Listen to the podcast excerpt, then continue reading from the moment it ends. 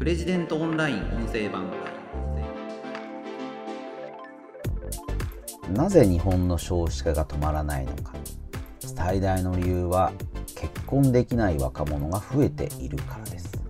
ではなぜ結婚できないのか。解説していきます。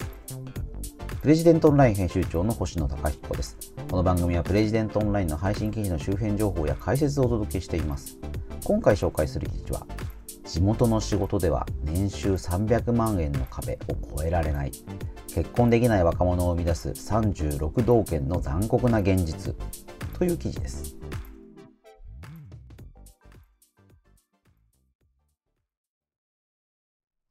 こちらの記事はプレジデントオンラインで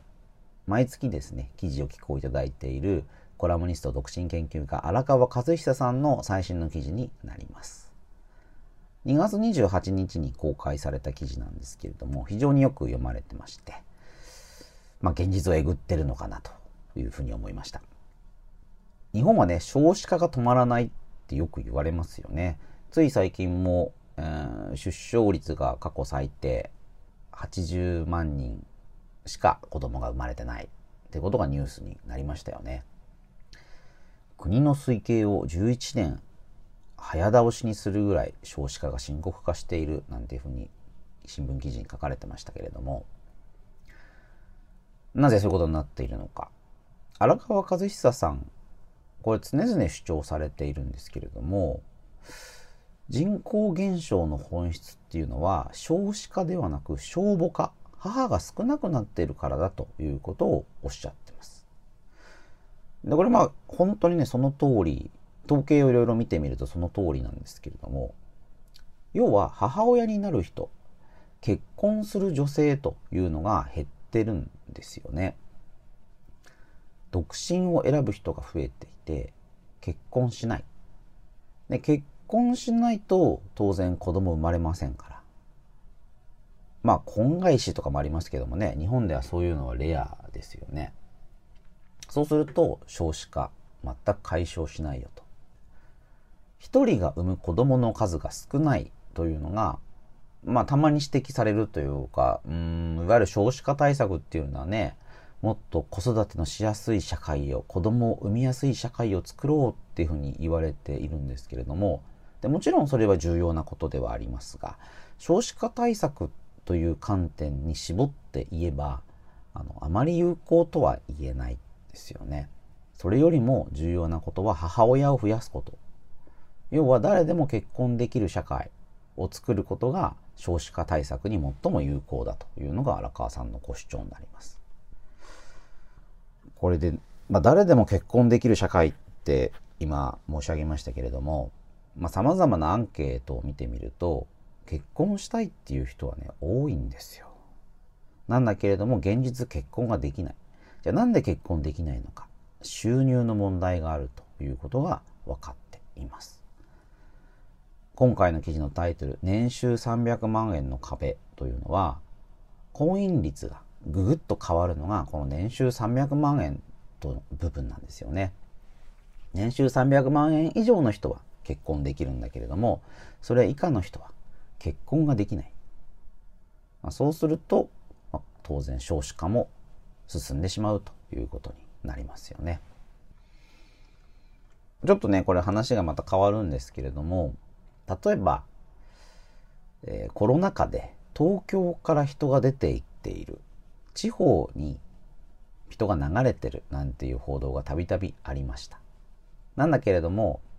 これ事実ではなかったというふうに荒川さんこの記事で指摘されています。多少流出はありました。なんだけれども、人が最も移動するのは3月なんですよね。でもその3月の数字を見ても東京の人口がどんどん地方に流出したという事実はありませんでした。2022年の人口移動報告年報というのを見ると東京から人口が流出したという事実はないということが確認できます。東京から人口が流出したのは過去2回だけ。オイルショックとバブル崩壊。それ以外では東京から人口が流出したことはないん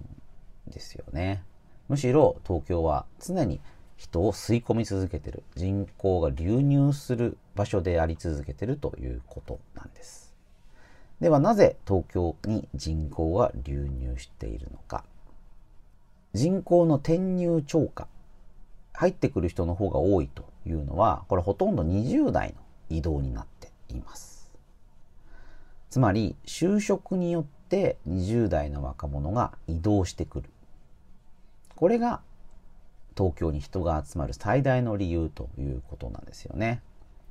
今回の記事で36道県の残酷な現実ということを言ってるんですけれどもこれは36の、まあ、北海道を含む道県では人口がどんどん流出してしまっている他方11の場所では人口が反対に流入するというような構造にありますまあね東京とか千葉とか神奈川とか大阪京都愛知福岡、まあ、こういったところが人口が流入になっているということなんですよね。じゃあなぜ若者たちは就職すると都会に出て行ってしまうのか。それは地方には稼げる仕事がない。年収300万円を超えるような仕事がないからということです。この記事まあいろんなところに出しているんですけれども、うちのサイト以外で、例えば Yahoo ニュースでコメント欄があるので、コメントがたくさんつくんですけれども、皆さんそういうことを書かれていて、まあそうだよな、というふうに思いました。あの、実際にですね、荒川さんが、あの、統計を調べてみてみると、25歳から34歳の未婚男性において、個人年収の中央値が年収300万円を超えていない場所が47都道府県中27ある。27の,、まあ、あのエリアでは25歳から34歳の未婚男性の収入の中央値平均ではなくて中央値ですね。あのいろいろな人の年収をプロットしてみたところで一番真ん中にある数字というのが年収300万円を超えてない半数以上の人が年収300万円以下という地域。これが日本の6割の都道府県になるということですね。そうすると、まあ、半分以上の人は300万円を超えないわけですから、そんなの、そんな仕事じゃ困ると。まあ、将来的なことを考えれば結婚もできないですね。年収が低いから結婚できないというふうに当人がそう思っているか、それはわからないですけれども、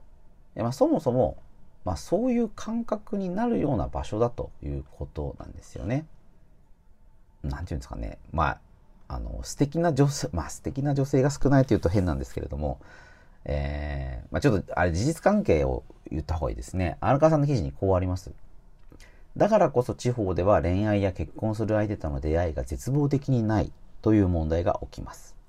そもそも未婚の男女人口差はいびつで、2020年時点で430万人の未婚の男余りになります。それは地方に行けば行くほど大きくなります。地方在住の未婚男性にとっては結婚しようにもマッチングすべき相手がいないわけです。AI などを活用して完成婚活などに取り組んでいる自治体もありますが、マッチング対象者がいなければ AI を使っても全く意味がありません。こういうようにね、あの、男余りなんですよね。で、男余りの状況で、まあ、特に未婚男性は女性をその地域で探しようがない。婚適齢期なんていう感じの女性が全然いない地域というのが現実あるよということなんですよね。そういうことを思うと当然人生を新たに切り開くために、まあ、都会に出なくちゃいけないという発想になるわけです。若者は人と出会いたいし、交流したいと思っているわけですね。その先に恋愛や結婚がある。でも、その恋愛や結婚をしたいから都会に出るというわけではなくて、自分の人生を大きく変えたい、新たな人と出会いたい、まあ、そう思っておそらく都会に出ていくんだと思います。まあ、そういう場所がまあ、地元というか地方にはない人が集まる場所であればそういった人生を切り開く新たな出会いというのも期待できると、そう考えるわけですよね。まあ、リモートワークでね、地方に行くなんていう話ありますけれども、まあ、そういう人たちはもうすでに、ま結婚されていたりとか、何か人的ネットワークが作れていて、だから、まあ、地方に行くんだっていうことなんですよね。まあだからちょっとね、あの、まあレアケースというか、で、その人たちがずっと地方に留まって満足できるかというと、どうなんですかね。あくまでも都会での仕事というのをリモートで続けられているからこそ、あの、地方に居住しても不満がないわけで、まあ仕事も、まあ人、人的な交流もその地方で留めようと思えば、まあそれはまさに地元に定住するということになりますけれども、特に若い人がそれで満足できるかということなんだと思うんですよね。十分な収入を得られるような仕事も見つからない。新しい人との出会いも少ない。そういう場所で、まあ、満足できるか。荒川さんの主張としては、若者の人口移動というのをとどめようという地方創生という政策はおかしいんじゃないかということになります。うん僕もそう思いますね。荒川さん、こう書かれています。現在、ただでさえ絶対人口の少ない若者を、公金を使って金をばらまいてまで、無理やり地方に閉じ込めるよりも、もっと広い世界で活躍できる環境を整えることの方が重要ではないでしょうか。未来を作るのは若者です。若者が自分の可能性を確かめるために出ていくことをむしろ応援してあげるべきだと思います。地方創生の名の下で若者に我慢や犠牲を強いることがあってはならない。創生していくべきは地方ではなく若者の未来であってほしいものです。なぜ若者が東京に出て行ってしまうのか、都会に出て行ってしまうのか。それはその地方に魅力がないからですね。職がない、人との出会いがない。だから都会に出るしかない。いやでもそんなことしなくていいんだよ。地方創生だよ。これからの時代は地方だよ。それがね、どこまで本当なのか。年収の中央値を調べてみれば、300万円を超えない地域が6割。これからの時代は地方だよと言われて地方にとどまって、その結果、年収は300万円以下になってしまう可能性が高い。年収が低いと結婚もできません。残念ながらそういう現実があるわけですよね。まあそれで、その統計的には地方にですね、430、430万人の未婚の男性というのが存在することになっている。男が余ってる。まあ、なんでこんなことになっちゃってるんだっていうことですよね。うーん。まあ、今回の記事は地元の仕事では年収300万円の壁を越えられない結婚できない若者を生み出す36道県の残酷な現実というタイトルになっています。荒川さんが一番こう主張を込めてらっしゃるのは、政府の地方創生という施策は、まあ、誰のためにもなってないんじゃないかということですよね。まあ、それが少子化対策になるなんていう言い方すらあるわけですけれども、まあ、むしろね、少子化を促進させてしまう恐れすらあるんじゃないかということをおっしゃってるのかなと私は受け止めました。だから若者は都会に出て行ってしまう。地方に仕事を作るというのがどれだけ現実的なのかっていうのは、まあ、わからないところですし、まあ、もちろんね、そういう仕事があればいいわけですけれども、無理やり地方に仕事を作り出すというのでは、まあうまくいかないんだと思うんですよね。若い人は人との出会いを求めている。まあ、どうすればその部分に応えられるのかというところから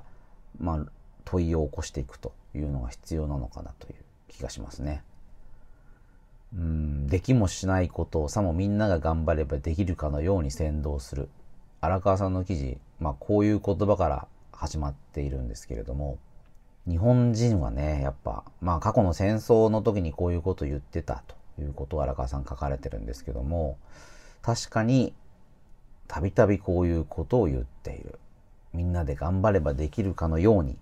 言ってみる。地方創生だ。地方創生だっていう言葉を信じて地方にもしとど若者がとどまった時にですねどういうことが起きるのかいやそうやって出ていくことを煽ってしまうから誰も残らないんじゃないかというふうに言うかもしれないですけれどもいやそれはちょっとおかしいんじゃないかなと思うんですよね。もうすでにこれまでもずっと流出しているのが続いていてその結果もう地方には稼げる仕事がなくなっているという現実があるわけですから。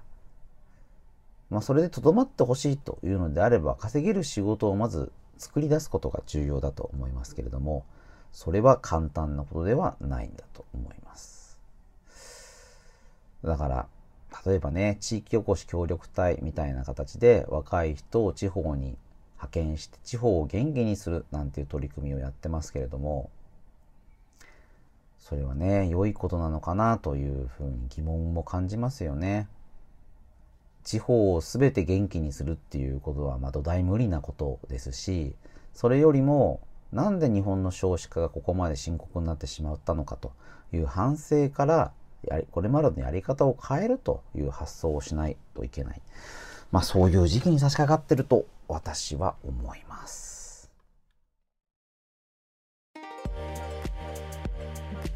ということで今回は地元の仕事では年収300万円の壁を越えられない結婚できない若者を生み出す36道県の残酷な現実という記事を紹介しました。また次回お会いしましょう。プレジデントオンライン編集長の星野貴彦でした。